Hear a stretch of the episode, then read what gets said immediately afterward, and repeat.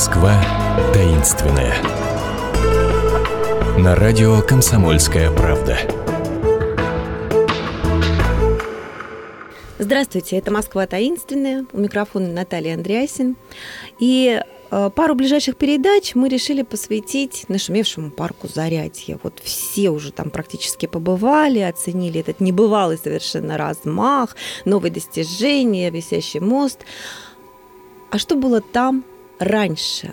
А раньше парк Зарядье был частью Китай-города – и вот об этом мы сегодня и решили поговорить э, с гидом пеших прогулок, историком, москвоведом Алексеем Дедушкиным. Алексей, здравствуйте. Здравствуйте.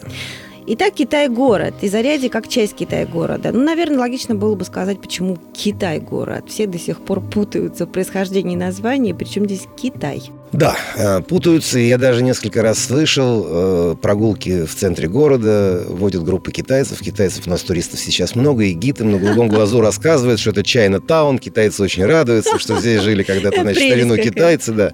Хотя, конечно, к современному Китаю э, это не имеет абсолютно никакого отношения.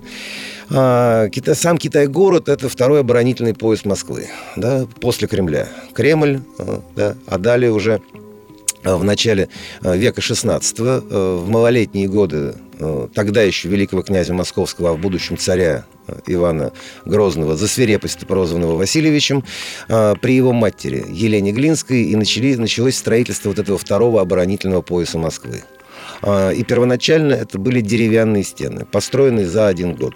Далее не успели построить деревянные стены, как в соответствии с указом да, Великокняжеским, началось строительство каменных стен, и вот тогда в этом указе как раз впервые появляется слово «Китай-город» уже с большой буквы.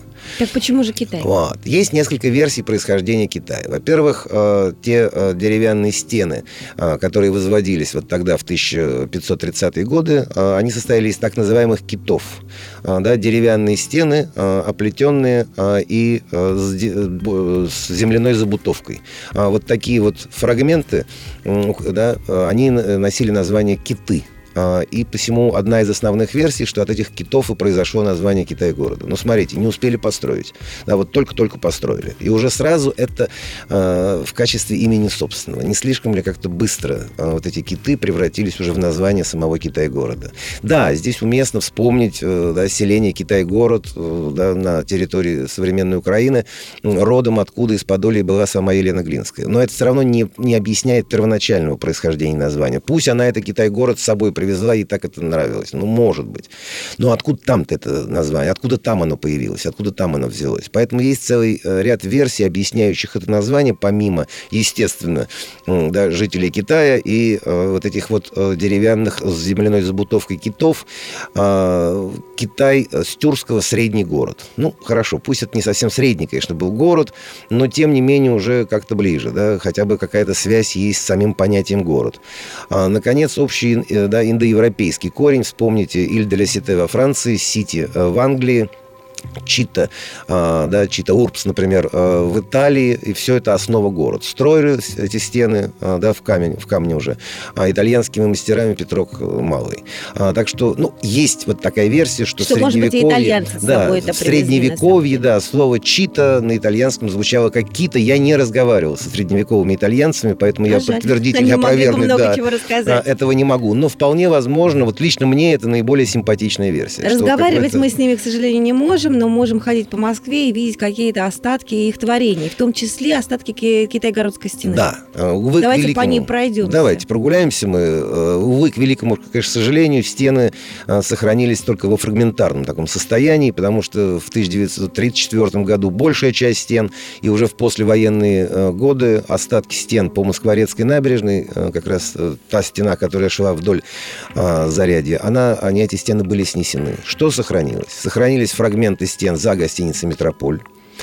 А, ну, восстановленная, недостановленная круглая башня, ну, некая такая копия той башни круглой, которая стояла на площади Воскресенской, а ныне площади Революции да, до сносов. Угу, угу. Восстановленные Воскресенские, а, они же Иверские а, ворота, они же Львиные ворота, да, Китай-города как раз да, подле исторического музея. Это уже, по сути, на Красной площади. Они тоже были снесены да, из-за парадов, из-за необходимости прохода военной техники. Ворота мешали, их снесли пришли в 90-е годы эти ворота были восстановлены. Ну самые таинственные, Но... наверное, это Варварские ворота. Да, конечно. Но я имею в виду, что, что из того, что сохранилось подлинного, это фрагмент стены за метрополем, включая Птичью башню. Ну, название э, башен китайгородских, они достаточно условные, но наиболее устойчивая птичья.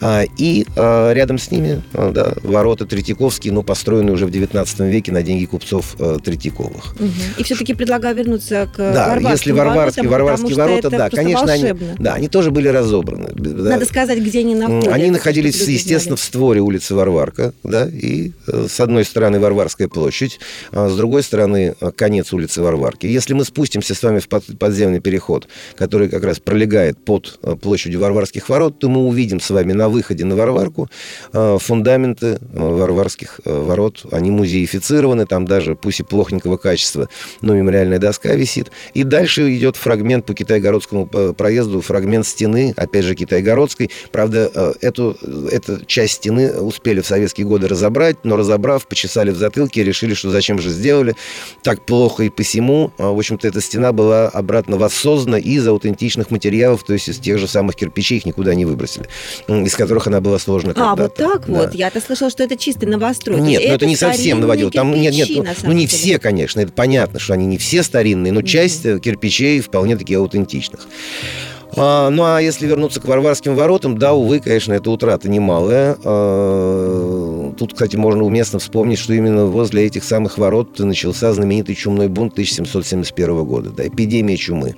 И в Москве были распущены слухи, что это наказание Божье за то, что москвичи а, забыли да, об иконе а, Боголюбской Божьей Матери. Как раз здесь эта икона в этих воротах-то и находилась. Там была даже Там была часовня, часовня устроена, да. Угу. И толпы народа, толпы москвичей стали собираться к этим воротам. А, да, архиепископ Москвы Амвросий а, Зертис Каменский, он, в общем, человек был умный. Он прекрасно понимал, что во время эпидемии скопления такого огромного количества люда в одном месте, да еще они все прикладываются к иконе, так это, это только да, дополнительный очаг инфекции. Поэтому первоначально доступ к иконе был закрыт, потом икона была вообще изъята оттуда.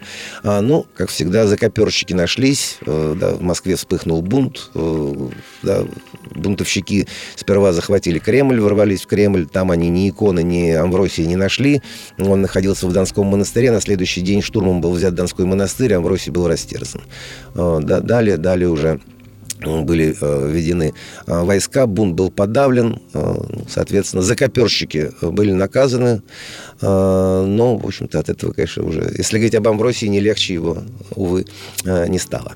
А, так что вот этот бунт, в общем-то, бессмысленный и беспощадный, вспыхнул как раз возле этих самых варварских ворот. Если мы продолжаем путешествие вдоль Китай-города, Китай-городских ворот, Китай то у нас есть еще с вами две минуты вспомнить про еще одно место, Боярские палаты, которые тоже относится к этой самой стене, если я правильно понимаю. Нет, нет, нет. Э, Боярский палаты имеете в Боярский двор. Боярский Да. Двор. А гостиница Боярский двор, ну, конечно, они к стене не относятся, но строились эти, э, да, это прекрасная гостиница по проекту Франца Осиповича Шехтеля, как раз э, подле стены, вдоль стены. И изначально она была вдоль прикрыта. Китайгородской вдоль Китайгородской угу. стены. И изначально она была прикрыта этой стеной.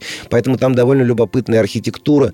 Да, там а, она рассчитана но была все изначально. Ее могут видеть, потому да, что естественно, там находится естественно. Что? В советские годы ЦК КПСС, а, ну а в наши дни, если не ошибаюсь, там администрация президента Администрация президента, да. Она смотрит на Старую площадь, то есть всем да. мимо пройти, полюбоваться. Кстати, это именно тот проект, за который э, Шехтель получил звание академика архитектуры.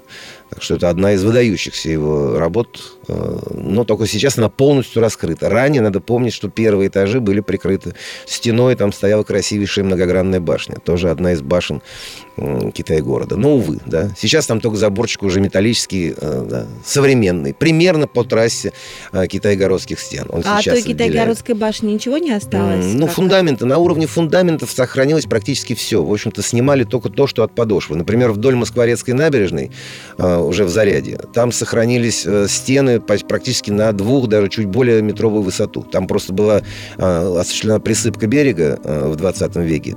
И посему, в общем-то, не только фундаменты, но и часть стен.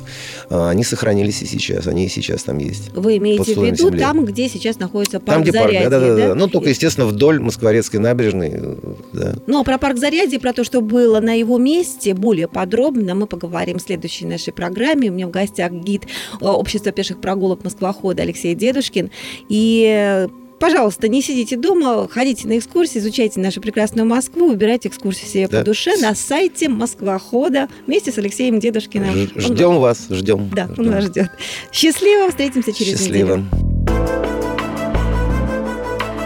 Москва таинственная. На радио «Комсомольская правда».